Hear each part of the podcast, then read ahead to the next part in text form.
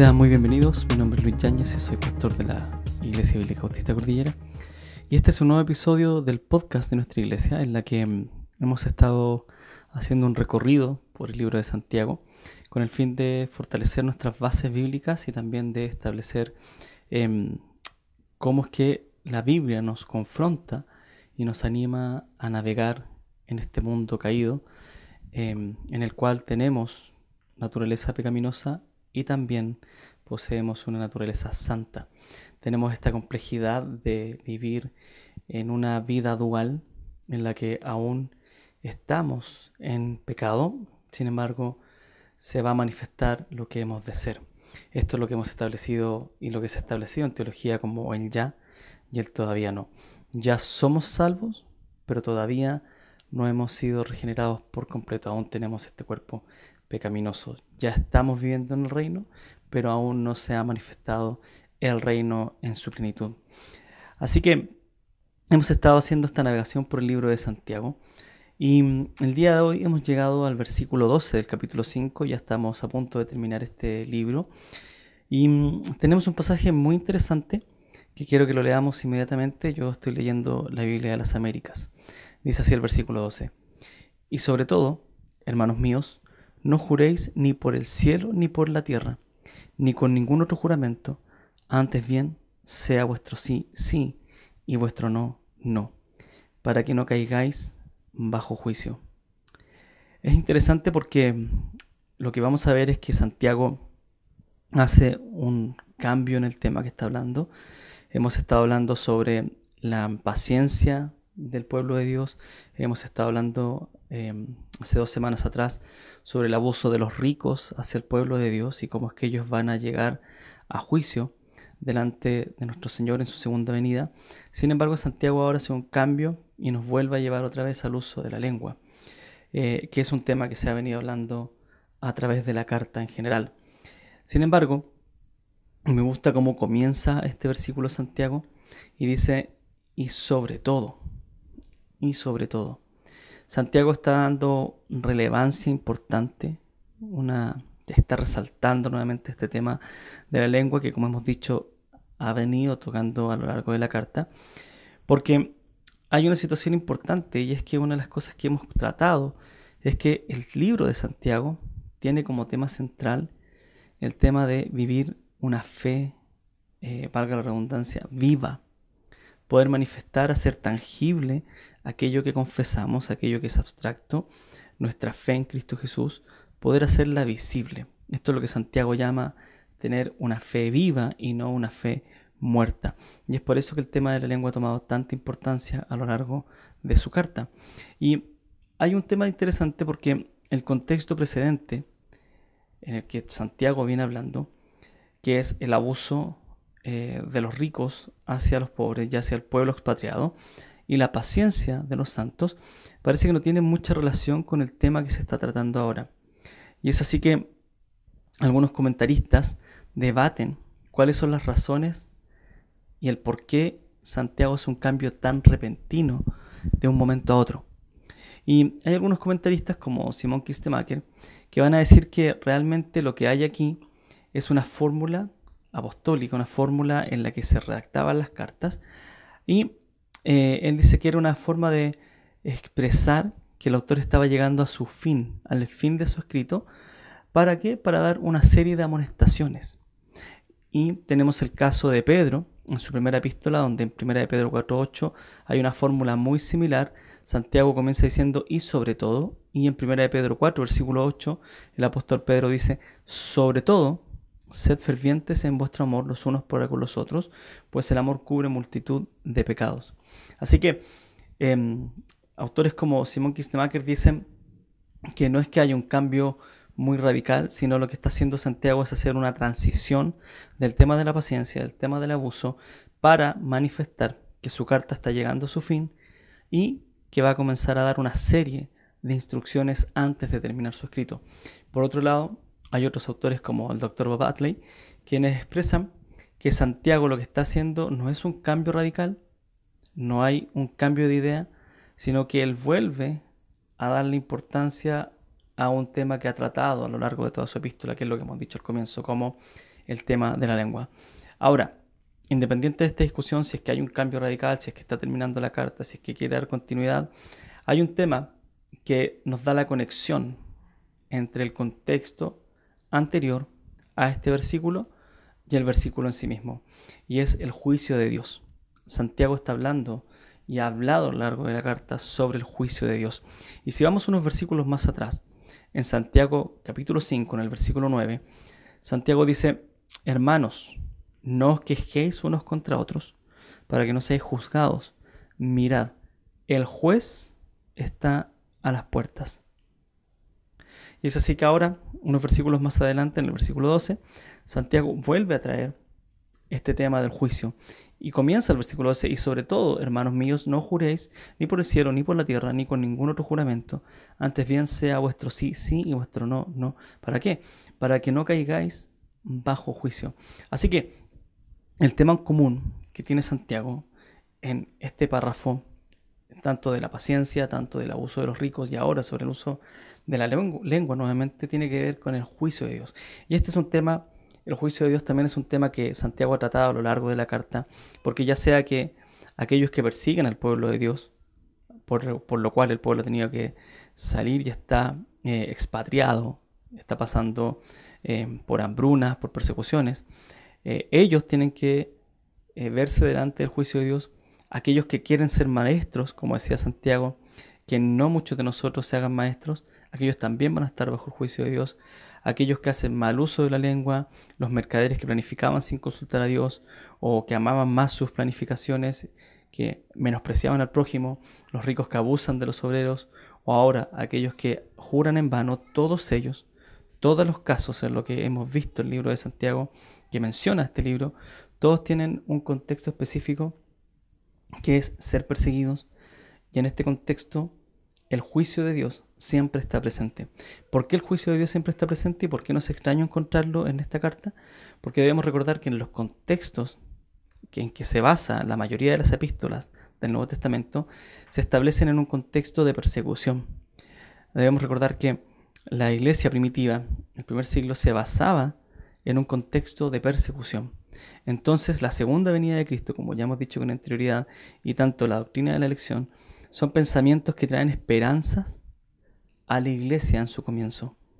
Ellos viven en un, contexto en el que están siendo perseguidos, están siendo eh, encarcelados, es que algunos llegan a ser em, asesinados, por lo que muchos de ellos están anhelando la segunda venida de Cristo. Y junto con la segunda venida de Cristo aparece el juicio de Dios. Y este juicio de Dios puede llegar en cualquier momento. En cualquier momento ellos anhelan la venida del Señor. Y ya sea para los incrédulos, llega la condenación, o para los creyentes va a llegar el juicio del tribunal de Cristo. Así que en este contexto, Santiago lo que hace es traer a lo largo de toda su carta, a lo largo de todo lo que está conversando, a lo largo de todo lo que está escribiendo, la conciencia de juicio. Es decir, ustedes hermanos están viviendo en un momento en que Cristo puede volver, están viviendo en un momento complejo de la iglesia, en un momento de persecución, y por tanto tengan, pongan atención a cómo están viviendo, a cómo están hablando, a cómo están llevando su vida, a lo que están jurando, porque el juicio de Dios está cerca. Y aquí hay algo muy interesante porque el versículo en sí, si nosotros leemos nuevamente Santiago 5.12, dice de esta manera, y sobre todo, hermanos míos, no juréis ni por el cielo, ni por la tierra, ni con ningún otro juramento, antes bien sea vuestro sí, sí, y vuestro no, no. ¿Para qué? Para que no caigáis bajo juicio. Lo interesante es que este versículo hay una similitud muy clara de enseñanza con la eh, palabra que está entregando Santiago y la que entregó el Señor Jesucristo en el Sermón del Monte. Y una de las primeras cosas que tenemos que entender es que Santiago está llevando al pueblo de Dios a una enseñanza muy clara que es no tomar el nombre de Dios en vano. Cuando Santiago está hablando de los juramentos, se está aludiendo específicamente a que no debemos tomar el nombre de Dios en vano, ya sea que cualquier israelita del primer siglo o cualquier creyente de aquel entonces conocía muy bien, al igual que nosotros, los diez mandamientos. Y sabemos que los diez mandamientos tienen una advertencia sobre no tomar el nombre del Señor en vano. Y Éxodo 27 dice, no tomarás el nombre del Señor tu Dios en vano, porque el Señor no tendrá por inocente al que tome su nombre en vano. Y luego esta enseñanza se repite en Deuteronomio capítulo 5, versículo 11, de forma casi literal. Dice, no tomarás en vano el nombre del Señor tu Dios, porque el Señor no tendrá por inocente a quien tome su nombre en vano. Y esto es interesante porque eh, Dios, Dios mismo se encarga de registrar, tanto en Éxodo, para aquellos que salieron de Egipto, que luego son eh, castigados y se les ordena andar 40 años errante en el desierto. Es entonces que esta generación que sale de Egipto muere y aparece una nueva generación, los hijos de estos hombres, que no le creyeron a Dios y solamente les permite a Josué y a Caleb ir a la conquista.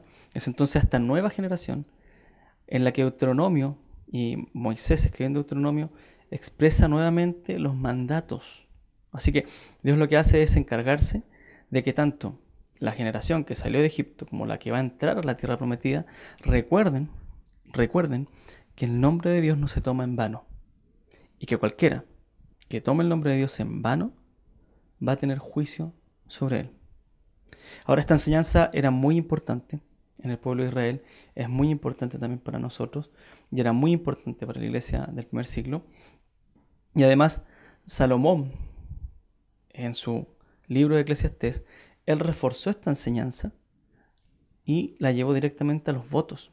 Así que los juramentos no solo tenían que ver con tomar el nombre de Dios en vano, sino con que cuando hablábamos y prometíamos algo a Dios, teníamos que cumplirlo. Y es por eso que en Eclesiastés 5, versículos 5 al 6, Salomón escribió lo siguiente. Es mejor que no hagas votos a que hagas votos y no cumplas. Versículo 6. No permitas que tu boca te haga pecar y no digas delante del mensajero de Dios que fue un error. ¿Por qué ha de enojarse Dios a causa de tu voz y destruir la obra de tus manos? Y este versículo es muy interesante porque está aludiendo directamente a lo mismo que está enseñando Santiago. Ya Salomón lo escribió en, en Eclesiastés y debemos recordar también que hay mucho de los proverbios que también fueron escritos por Salomón en el libro de Santiago. Hay mucho, hay mucho por el, por el hecho de la sabiduría práctica, por el uso de la lengua, por el uso de la boca. Y acá hay algo similar que es, no permitas que tu boca te haga pecar.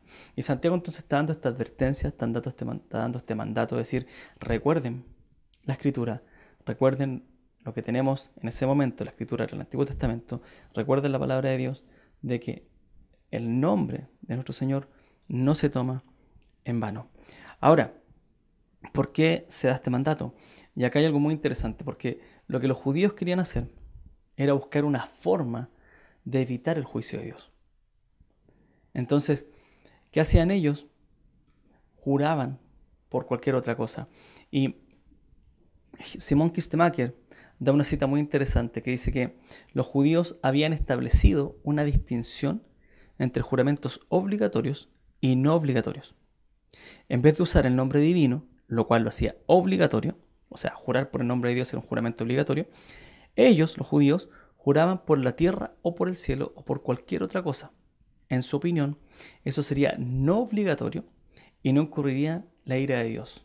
Esto es muy interesante porque Santiago no es que se le ocurre simplemente recordar a los hermanos que no tienen que usar el nombre de Dios en vano, no tienen que jurar, sino que les está diciendo, no importa si ustedes juran o no por el nombre de Dios o lo hacen por la tierra, por el cielo, por lo que quieran y se autoengañan pensando que eso no es obligatorio cumplirlo. ¿Por qué? Porque Dios no puede ser burlado. Dios no puede ser burlado. Así que si van a jurar pensando que tienen una excusa religiosa para no cumplir su palabra, mejor no juren. Mejor no juren. ¿Por qué? Porque los judíos entonces decían, bueno, podemos hacer un juramento en la que Dios no nos va a juzgar, su ira no va a caer sobre nosotros. ¿Por qué? Porque hemos establecido que al no jurar por su nombre, que es algo que estaba prohibido y condenado, sino que vamos a jurar por la tierra, o por el cielo, o por cualquier otra cosa, podemos tener una chance, podemos tener un espacio en el que este juramento no tenemos que cumplirlo. No tenemos que cumplirlo. Así que realmente lo que Santiago está diciendo Hermanos, no juren. O sea, si van a jurar pensando que a Dios lo pueden engañar, o si van a jurar pensando que tienen una excusa para no cumplirlo, mejor no lo hagan. Mejor no lo hagan. ¿Y qué tiene que ver todo esto con el tema del juramento? ¿Qué tiene que ver todo esto con el nombre de Dios? ¿Por qué? Porque los hijos de Dios deben reflejar a Dios y esto es algo que vamos a ver un poquito más adelante. Sin embargo, estas palabras de Santiago están directamente relacionadas, como hemos dicho, con el Señor Jesucristo. Son las mismas enseñanzas que el Señor Jesucristo dio. Y de hecho, este, este versículo 12 del capítulo 5 de Santiago son directamente un eco, están aludiendo casi literalmente a la enseñanza que el Señor Jesucristo dio en Mateo capítulo 5 en el Sermón del Monte. Y si se ponen un paralelo, podemos ver que Mateo capítulo 5, versículo 34, 35 y 37 son muy similares a la enseñanza de Santiago. Mateo 5:34 dice, pero yo os digo, no juréis de ninguna manera ni por el cielo, porque es el trono de Dios. Miren lo que dice Santiago 5:12. Y sobre todo, hermanos míos, no juréis ni por el cielo, ni por la tierra, ni con ningún otro juramento. El versículo 34 de Mateo es, no juréis de ninguna manera ni por el cielo. Ahora el 35, ni por la tierra, porque es el estrado de sus pies, ni por Jerusalén, porque es la ciudad del gran rey. O sea, está diciendo, no jure por el cielo, no jure por la tierra, ni por ninguna otra cosa. Y el versículo 37 de Mateo 5, el Señor Jesucristo dijo, antes bien, sea vuestro hablar sí, sí o no, no. Miren lo que dice Santiago 5.12. Antes bien, sea vuestro sí, sí o vuestro no, no. Mateo 5.37. Y lo que es más de esto, procede del mal. Santiago 5.12. Para que no caigáis bajo juicio. Realmente, Santiago aquí lo que hace al hacer eco de la enseñanza del Señor Jesucristo, al hacer, eh, al dar un mandato y una advertencia casi literal de lo que el Señor dijo en el Sermón del Monte, es que Él está estableciendo su amonestación sobre dos fundamentos claros. El primero es la escritura, el Antiguo Testamento, recordando la enseñanza de Deuteronomio, de Éxodo, de Eclesiastés, diciendo, esta advertencia no es mía, es palabra de Dios y pueden buscar y pueden leer el Antiguo Testamento. Pero además de eso, no tan solo tengo la autoridad de las Escrituras, dice Santiago, sino que tengo la autoridad de Jesucristo, quien fue el Mesías.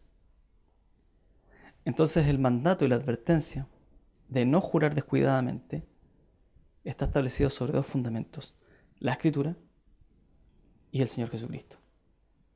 Así que el mandato que está dando y la advertencia que está dando Santiago no es una advertencia em, vana, no es una advertencia sin fundamento, sino que realmente es la misma enseñanza del Señor Jesucristo. Es la misma enseñanza que Dios dio a través de los profetas. Es la misma enseñanza que se ha establecido en la eterna palabra de Dios, en la que está dando Santiago a sus hermanos. Y esto tiene que ver con algo bien específico. No es que Santiago solamente lo quiera decir, sino que lo que él está buscando es que los creyentes aprendan a vivir de manera honesta y basada en la verdad.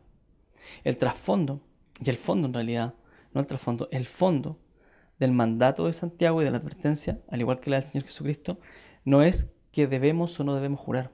La pregunta no es, ¿podemos jurar los cristianos? No, la pregunta es, ¿cómo debemos vivir los cristianos? Y la respuesta de Santiago es, vivan de manera honesta, vivan basados en la verdad.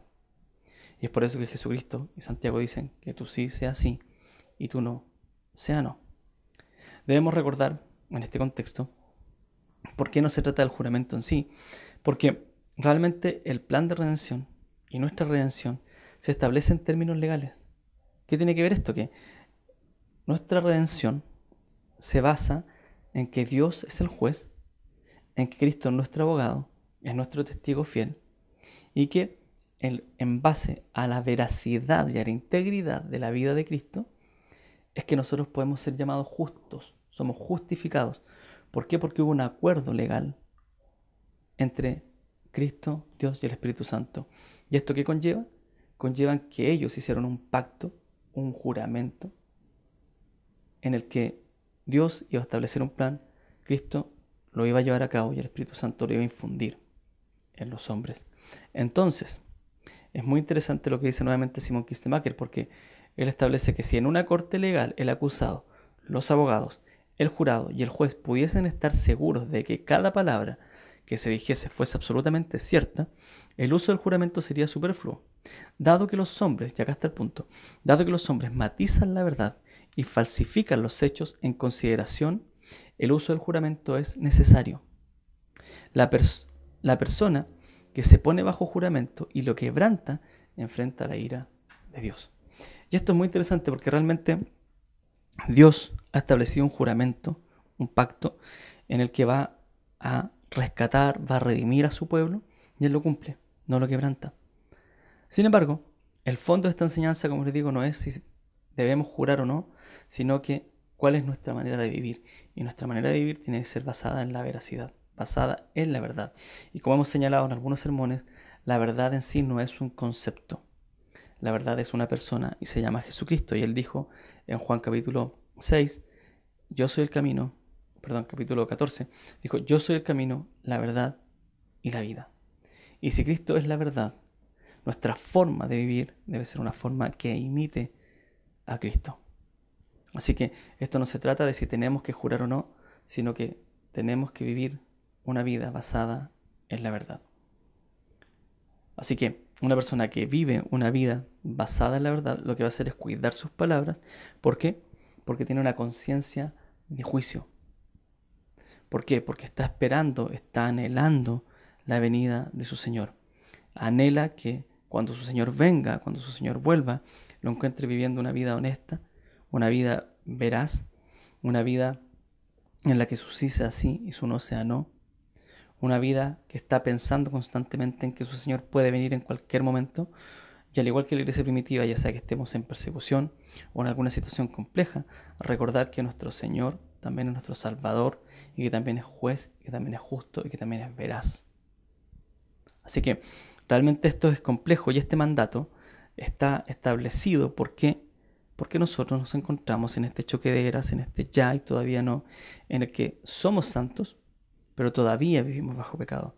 Tenemos una mente que se está, como dice Romanos 12, se está renovando constantemente.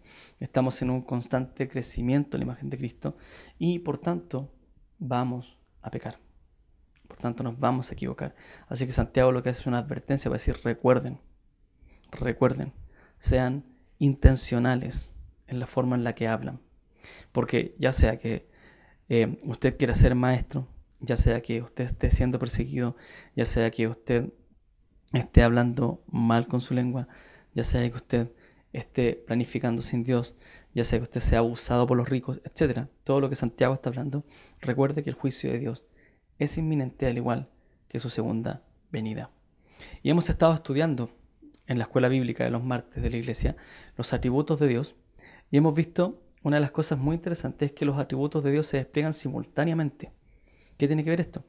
Que Dios es santo, es justo, es veraz, es eh, juez, es misericordioso. Todos sus atributos se despliegan de forma simultánea. Entonces, a diferencia de, los eh, escritores, perdón, de los lectores de Santiago, nosotros debemos recordar, o a diferencia de los judíos del primer siglo, debemos recordar que Dios no puede ser engañado. Así que si pensamos en jurar y pensamos de antemano jurar para no cumplir, o pensamos de antemano que podemos engañar a Dios, lo que estamos haciendo es tomar el nombre de Dios en vano. Porque nuestro nombre ha sido establecido bajo el nombre de Cristo, porque somos su cuerpo. Nosotros hemos sido comprados por precio, nosotros somos siervos, somos esclavos de Cristo. Entonces nuestro nombre, cada vez que em, cometemos eh, una falta, cada vez que cometemos un pecado, el que lo carga es Cristo. Él ya lo pagó en la cruz, nuestros pecados pasados, presentes y futuros. Por lo tanto, debemos vivir pensando que nuestras faltas no son em, tan sencillas, no son una falta cualquiera, sino que costaron la sangre de nuestro Señor. Entonces debemos aprender a vivir de forma veraz como lo hizo Jesucristo. Es así que debemos recordar constantemente las palabras de nuestro Señor Jesucristo en Mateo 12, versículo 36-37, porque no debemos entonces pronunciar juramentos eh, de forma descuidada. Mira lo que dice Mateo 12, 36, 37. Y yo os digo que toda palabra vana que hablen los hombres darán cuenta de ella en el día del juicio. Porque por tus palabras serás justificado y por tus palabras serás condenado. Es muy, muy claro. Y Santiago entonces hace este stop, hace este cambio no radical, porque realmente continúa la historia y la, em, el tema de la carta, para decirnos, recuerde que su juramento tiene que ser veraz, que no importa eh, realmente el fondo, no es si usted jura o no jura, sino que lo que diga lo cumpla. Y si no lo cumple, tenemos siempre recordar que abogado tenemos para eh, con Dios a Jesucristo. Él es nuestro juez, Él es nuestro abogado. Sin embargo, nuestra vida tiene que ir creciendo, tiene que ir avanzando hacia una vida de integridad, hacia una vida de em, veracidad, hacia una vida honesta. ¿Por qué? Porque en este em, choque de eras en el que aún estamos viviendo en pecado, debemos recordar que aún estamos siendo em, guiados por el Espíritu Santo, que Dios nos ha dejado su Espíritu para poder crecer a la imagen y estatura de nuestro Señor Jesucristo. Así que el desafío para los lectores de Santiago y para nosotros es el mismo. Es el mismo. Que nuestro sí sea sí y que nuestro no sea no. ¿Para qué? Para que no caigamos bajo el juicio divino. Hermanos, hemos llegado al final de este episodio. Sabemos que tenemos em, un Dios santo, justo, y tenemos que aprender a vivir como Él y ser intencionales en imitarlo. Sin embargo, tenemos el consuelo de que nuestro crecimiento es por gracia, de que nuestro crecimiento lo da el Espíritu Santo y que tenemos el Espíritu, la palabra de Dios y su y la oración para crecer constantemente. Además de eso tenemos la iglesia que nos ayuda a crecer de afuera hacia adentro. Porque el Espíritu Santo nos ayuda a crecer de adentro hacia afuera. Dios nos ha dejado eh, poder crecer de forma integral. Que nuestro hombre interior se renueve y que también nuestras costumbres, nuestras costumbres, se puedan ir pegando, contagiando por medio de aquellos hombres santos que están en la misma lucha que nosotros y que comparten un mismo lugar, el cuerpo de Cristo, la iglesia. Así que continuamos, Dios mediante, el próximo miércoles seguiremos leyendo y seguiremos estudiando un poquito el libro de Santiago con el fin de ir fortaleciendo nuestras eh, raíces, con el fin de ir fortaleciendo nuestras convicciones y con el fin de que Dios pueda ir formando cada vez más la imagen de su Hijo Jesucristo en nosotros. Dios le bendiga. Nos escuchamos en un próximo episodio del podcast de la Iglesia Bíblica Bautista Cordillera. Hasta luego.